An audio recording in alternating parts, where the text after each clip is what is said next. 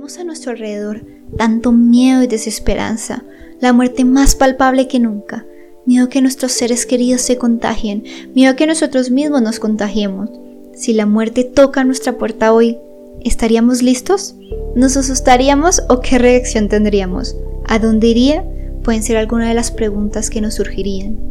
Hoy en día vemos nuevos pensamientos, muchas nuevas religiones y cada idea y creencia es completamente respetable, pero la realidad es que hay un único Dios verdadero. En Juan 14:6 Jesús dijo, yo soy el camino y la verdad y la vida. Nadie viene al Padre sino por mí. Yo no te presento una religión, yo te presento una persona, Jesús. Solo existe un camino a la salvación y es por medio de Él. Muchas veces pensamos que porque soy una buena persona y hago buenas horas, esto me garantiza un futuro en el cielo. La verdad es que esto no lo enseña la Biblia. Romanos 10.9 dice que si confesamos con nuestra boca que Jesús es el Señor y creyéremos en nuestro corazón que Dios lo levantó entre los muertos, seremos salvos. Así que no es por el bien que me comporte y todo lo bueno que haga.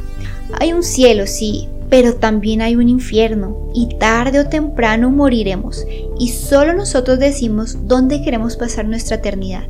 Nosotros decimos si creemos o no creemos. Nuestra creencia no se puede basar en una emoción, sino en una decisión.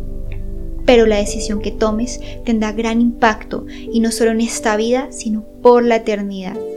Mientras vivamos, hagámoslo para la gloria de Dios, así como decía Pablo. El vivir es Cristo y el morir es ganancia.